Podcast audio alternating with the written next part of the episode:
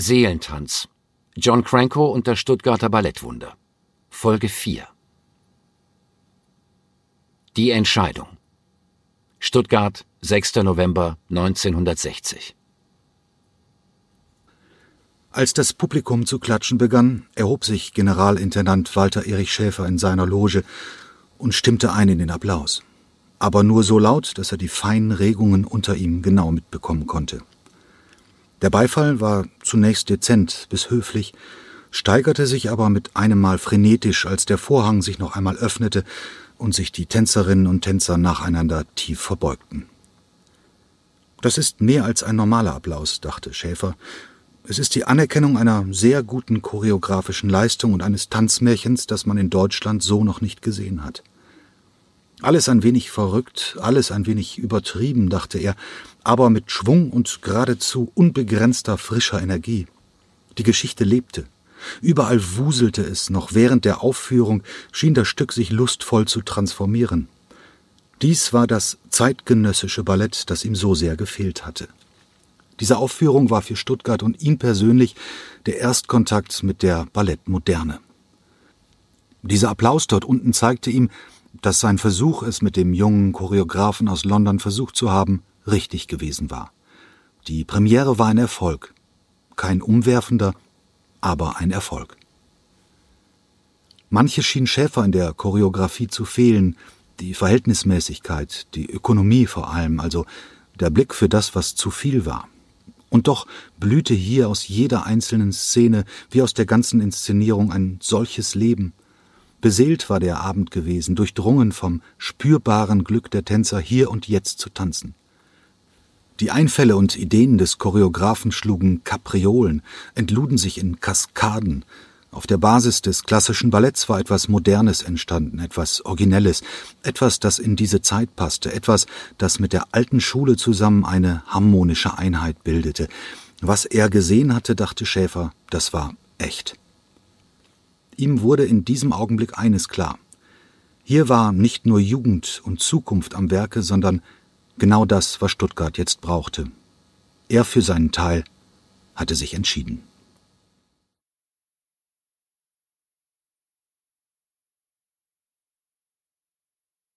Ex und Hop.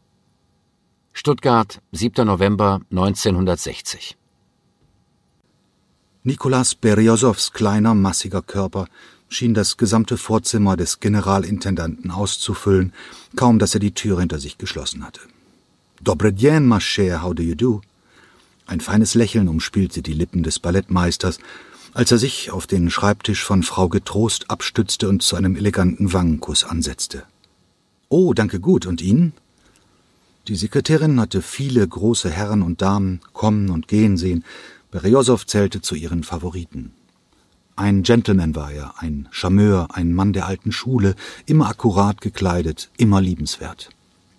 Was will er denn von Ihnen? Je ne sais pas, keine Ahnung. Beriosows kantiges Gesicht nickte in Richtung des Intendantenzimmers. Vielleicht The Next Spielzeit? May I? Natürlich, er erwartet sie. Frau Getrost entließ ihn mit einer einladenden Geste. Spasiba, Madame Getrost. Wie lange wird es denn wohl dauern? Beriosow, der sich bereits in Bewegung gesetzt hatte, antwortete leichthin, ohne sich noch einmal umzudrehen. Nicht very long, je pense. Nikolas. Walter Erich Schäfer erhob sich aus seinem Lederstuhl am Schreibtisch, der quer zum hinteren Fenster stand und bahnte sich einen Weg durch all die Aktenstapel und Büchertürme, mit denen er sich umgab. Nimm Platz. Walter, what's on? Je ne pas too much time today. Ich hab noch ein Date zum Lunch. Schäfer ignorierte die Einlassung seines Ballettmeisters, der sich aufwendig und geräuschvoll auf der breiten Couch niedergelassen hatte. Est-ce que tu prends un cognac? Beriosow winkte dankend ab. Niet, zu früh, Pomor. Schäfer ließ sich nicht beirren und öffnete eine Türe des Wandschranks, griff nach zwei Gläsern und der halbleeren Flasche Cognac und setzte sich zu Beriosow. Ohne weiteren Kommentar ließ er ein wenig der bräunlich-goldgelben Flüssigkeit in die beiden Schwenker gurgeln und reichte einen davon seinem erstaunten Gast. Es ist besser so. Schäfer blickte dabei in die Augen seines Gegenübers, und mit einem Mal wusste der Ballettmeister, dass es ein ernstes Gespräch werden würde. Beide tranken einen Schluck und stellten die Kristallschwenker fast gleichzeitig auf dem Tischchen ab. Es klang wie ein Echo. Nikolas, sagte Schäfer bestimmt, ich glaube, dass du hier in Stuttgart eine wundervolle Arbeit geleistet hast.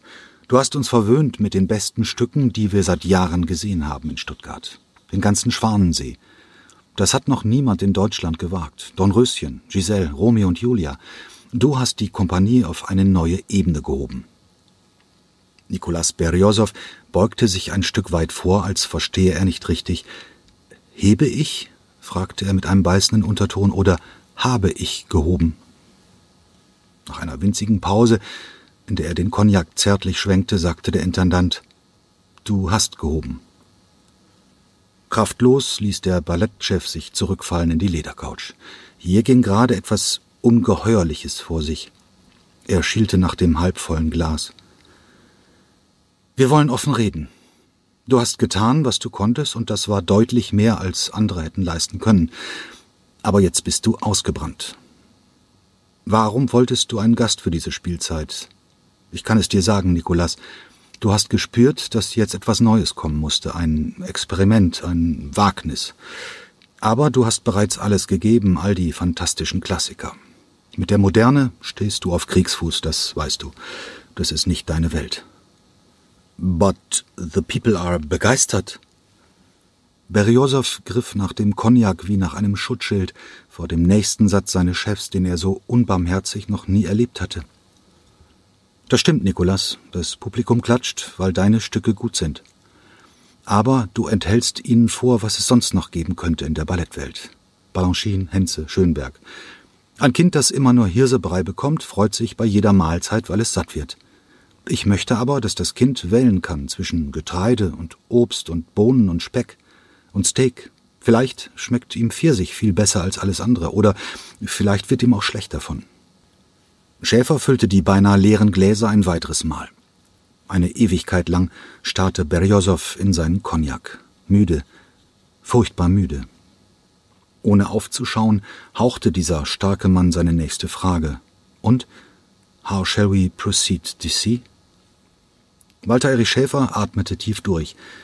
Es war seit seinem Amtsantritt vor elf Jahren das bitterste Gespräch, das er je zu führen gehabt hatte.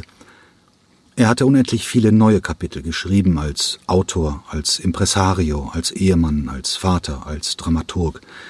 Mit den folgenden Sätzen, dem Konzentrat dieser ganzen unerfreulichen Unterredung, das wusste er, würde er es wieder tun. Ich will ehrlich sein, es wäre besser, wenn du gingst und Cranko käme. Er ist der Mann, auf den ich immer gewartet habe. Comment? Beriosow riss seinen Blick hoch. Er fühlte sich, als ob ihm gerade jemand in die Magenkuhle getreten hätte. Erst jetzt wurde ihm die Dimension dieses Gesprächs klar.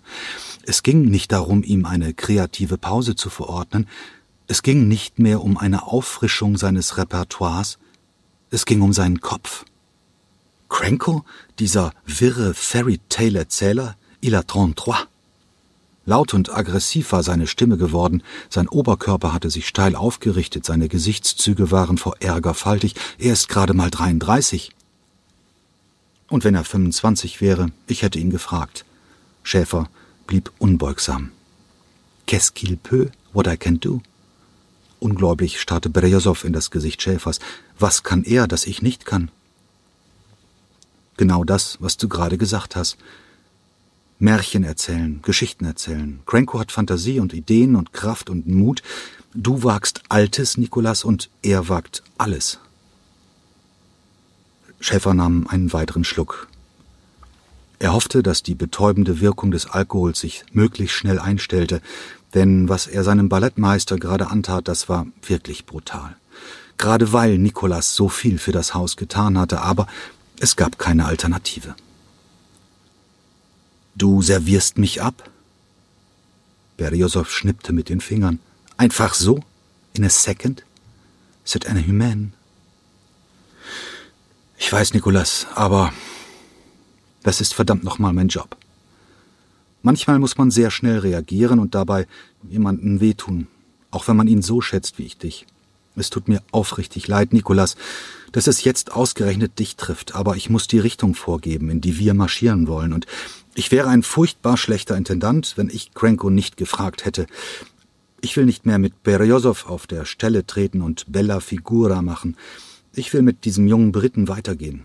Wenn Krenko seinen Pagodenprinzen von der Leine lässt, dann bebt die Bühne. Vielleicht landen wir mit ihm sogar in einer Sackgasse, keine Ahnung. Aber ich möchte, dass wir jetzt in der Gegenwart des Tanzes ankommen, dass beim Ballett endlich etwas passiert in Stuttgart. Der massige Beriosow war in sich zusammengesunken. Über diesen viel zu langen, absurden Pagodenprinzen zu diskutieren, seine Giftpfeile auf diesen sich anbiedernden, viel zu jungen und unerfahrenen Cranko zu richten, es war zu spät. Die Würfel waren gefallen. Ihm blieb eigentlich nichts übrig, als zu schweigen und den Raum zu verlassen.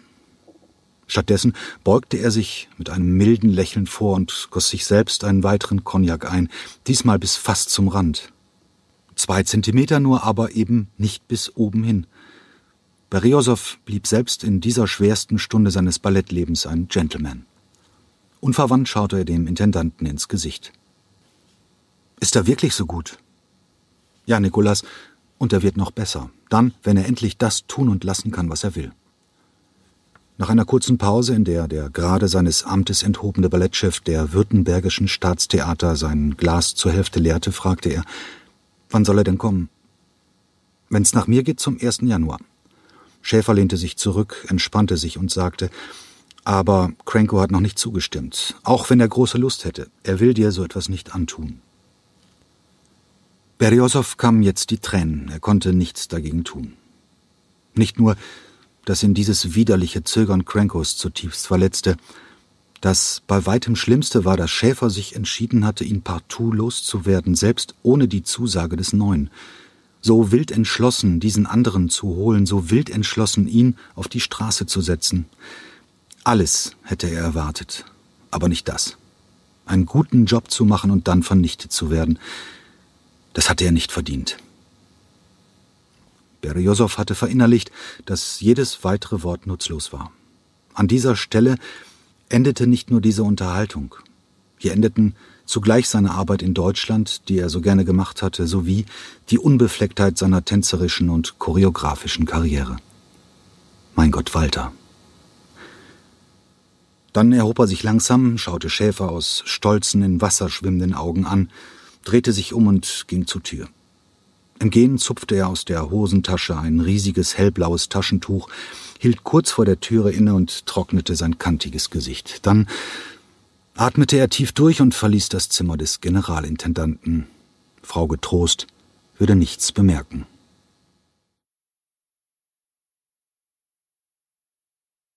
Kolophonium London, 14. November 1960 Kaffee? Cranko blickte den Barkeeper aus glasigen Augen an.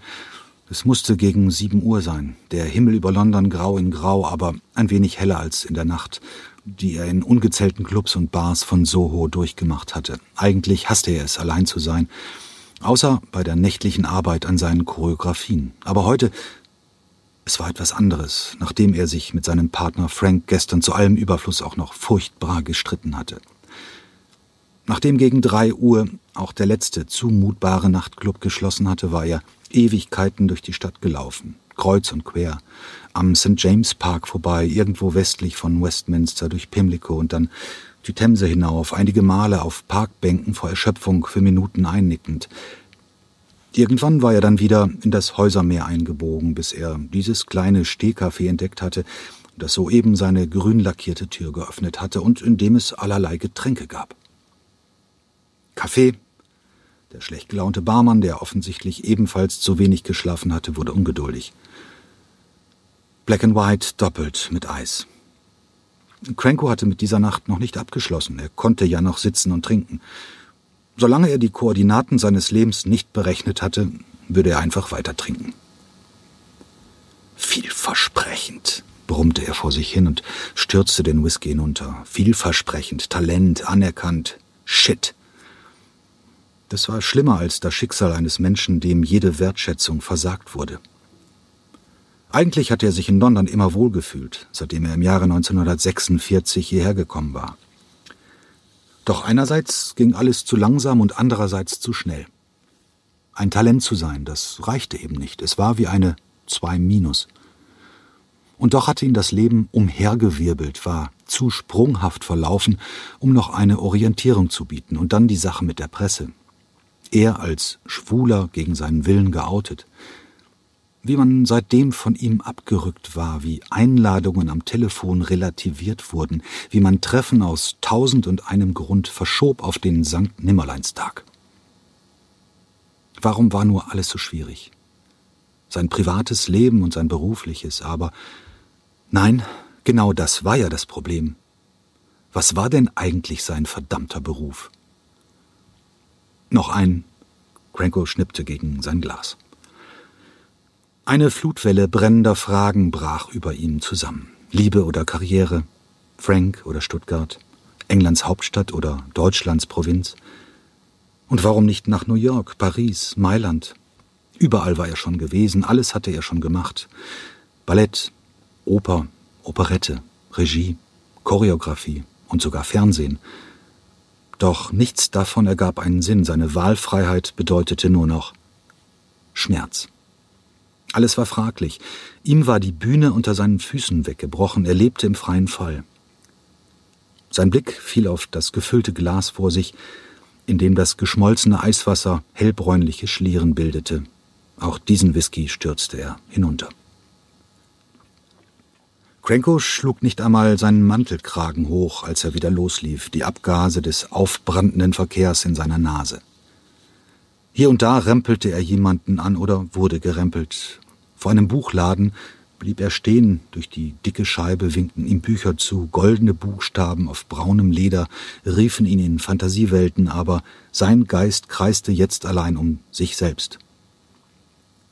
Cranko stützte sich mit beiden Händen an der Scheibe ab, den Kopf zwischen die Arme gesenkt, unfähig, sich zu irgendetwas zu entscheiden, nicht einmal jetzt kein Buch zu kaufen. Der Tiefpunkt war hier erreicht, vor dem kleinen Buchladen Ecke Goodwins and Bedfordbury.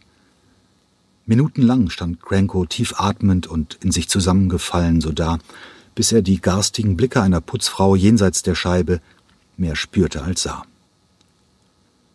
Cranko löste sich vom kalten Glas und hinterließ zwei schmierige Abdrücke seiner Hände. Wohin er ging, das spielte jetzt keine Rolle, und dass er ging, bedeutete nicht, vorwärts zu kommen. In Trance überquerte er Straßen, einmal wäre er beinahe von einem Taxi überfahren worden. Überhaupt, warum zum Teufel sollte er nach Stuttgart gehen? Was war an diesem Kaff besser als London? Und wollte er überhaupt weiter Ballette machen oder sich eine Ziegenherde in Griechenland kaufen? Scheiße. Als er den Kopf hob und zum ersten Mal seit geraumer Zeit wieder seine Umgebung wahrnahm, befand er sich in einer Sackgasse. Er lief zurück zur Hauptstraße und sah das dazugehörige Straßenschild Longacre, nur ein paar Steinwürfe vom Royal Opera House.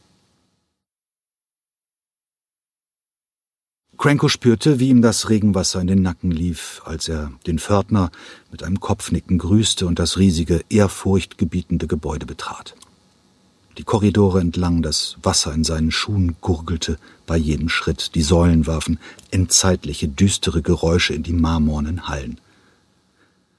Immer wieder war Cranko in seinem Leben bis zum Extrem vorgedrungen, nach oben und unten, doch diesmal war es anders. Der Schmerz ließ sich nicht mehr abschütteln, die Tränen liefen ihm über sein Gesicht. Plötzlich trat ein Mädchen aus einer der Ballettgarderoben heraus auf den Gang und strebte dem Probenraum zu, in dem sie gleich wieder verschwand. Grazil, vielleicht zehn, elf Jahre alt, die Schultern kraftvoll, aber jugendlich weich, leicht nach unten abfallend, der lange Hals wie bei einem Schwan herausragend, der Gang selbstbewusst. Cranko wurde durch dieses Mädchen angezogen wie ein Eisenspan von einem Magneten. Zum ersten Mal in dieser Nacht, die dem Morgen bereits gewichen war, hatte er ein Ziel, den Raum, in dem die kleine Schönheit mit ihren schwarzen Zöpfen soeben verschwunden war. Er öffnete, mühsam die Balance haltend, die Tür einen Spalt weit und schaute hinein. Hinten am Spiegel probten bereits vier oder fünf Elevinnen mit ihrer Lehre an der Stange. Erste Aufwärmübungen für das erste Training des Tages. Die Stimme der Lehrerin präzise, aber unendlich freundlich. Direkt vor sich an der Türe, nur zwei Armlängen entfernt, ihren Rücken ihm zugewandt, das kleine Mädchen. Es rieb die kleinen Ballettschüchen in einem Holzkasten, auf dessen Grund eine dünne Schicht aus weißem Pulver. Zehntausendmal hatte er dieses Reiben der Schuhe auf dem Boden ungezählter flacher Holzkästen gesehen. Kolophoniumharz machte die Sohlen der Ballettschuhe rutschfest. Niemals war es ihm bedeutsam vorgekommen. Und jetzt war es plötzlich weitaus mehr als eine mechanische Vorbereitung für die Probe. Er hielt den Atem an, denn er spürte die niederschmetternde Ästhetik, mit der das Mädchen einfach dastand und winzige Vorwärts- und Rückwärtsbewegungen mit ihren schmalen Füßen ausführte. Sie war so wunderschön. Ihre kleinen Füßchen in ihren rosa Spitzenschuhen auf dem Holz hin und her reibend, dabei vollkommen konzentriert auf das Geschehen an der Stange. Ihr makelloser Schwanenhals bewegte sich kaum merklich. Es ist, als ob. Cranko schloss die Augen, atmete tief ein und schüttelte mehrmals den Kopf, um besser denken zu können, um sich aus dem Kokon von Zigarettenrauch und Alkohol zu befreien, in den er sich selbst eingesponnen hatte, als ob. Genau. Das Mädchen machte sich nicht nur zurecht, sie bereitete sich vor. Gewissenhaft, sinnlich, ohne Hektik, obgleich sie zu spät war und die anderen bereits angefangen hatten. Wie wichtig und richtig das war, was diese kleine Schönheit hier tat mit ihren elf Jahren. Wie gut und wie wunderschön und fantastisch und ja, animalisch. Ein junges Tier, das sich vorbereitete auf die erste Jagd, den ersten Flug, das erste Kräftemessen, zum ersten Mal ohne Mutter an ihrer Seite. Das tat, was seine Natur von ihm verlangte. Das Mädchen muss nicht nachdenken, es muss sich nicht den Kopf zermartern, dachte Cranko. Es ist so einfach. Sie will. Sie will tanzen. Mit einem Mal schoss es Cranko durch jede Faser seines Körpers. Wenn sie tanzen musste, dann würde er den Tanz für sie gestalten, für sie, und die anderen, deren Natur die Bewegung war. Dann wollte er ihre Bewegungen anleiten, verfeinern, zur Kunst machen, Mädchen, Jungen, Frauen und Männerkörper durch den Raum und die Zeit bewegen. Genau das war seine Natur. Es lag auf der Hand, wie hätte er es vergessen können? Er würde von jetzt an komponieren mit Armen und Beinen, er würde dichten in der Sprache des Körpers, Statuen meißeln aus Muskeln und menschlichem Gewebe, bewegliche Gemälde erschaffen vor dem schwarzen Untergrund der Bühne. Gefühle ausdrücken, Geschichten erzählen. Keine Revuen mehr, keine Regie, keine Filme, keine Umwege. Er würde von jetzt an nur noch eines sein. Choreograf. Eine unbändige Energie durchfuhr ihn, jetzt, wo es keine tausend Fragen mehr gab und nur noch eine Antwort. Tränen der Freude liefen Cranko über die Wangen, als er beobachtete, wie das Mädchen mit ihren harzbehafteten Schuhen durch den Ballettsaal lief und sich den anderen anschloss. Sie hatte den durchnässten Mann im Türspalt hinter sich gar nicht bemerkt.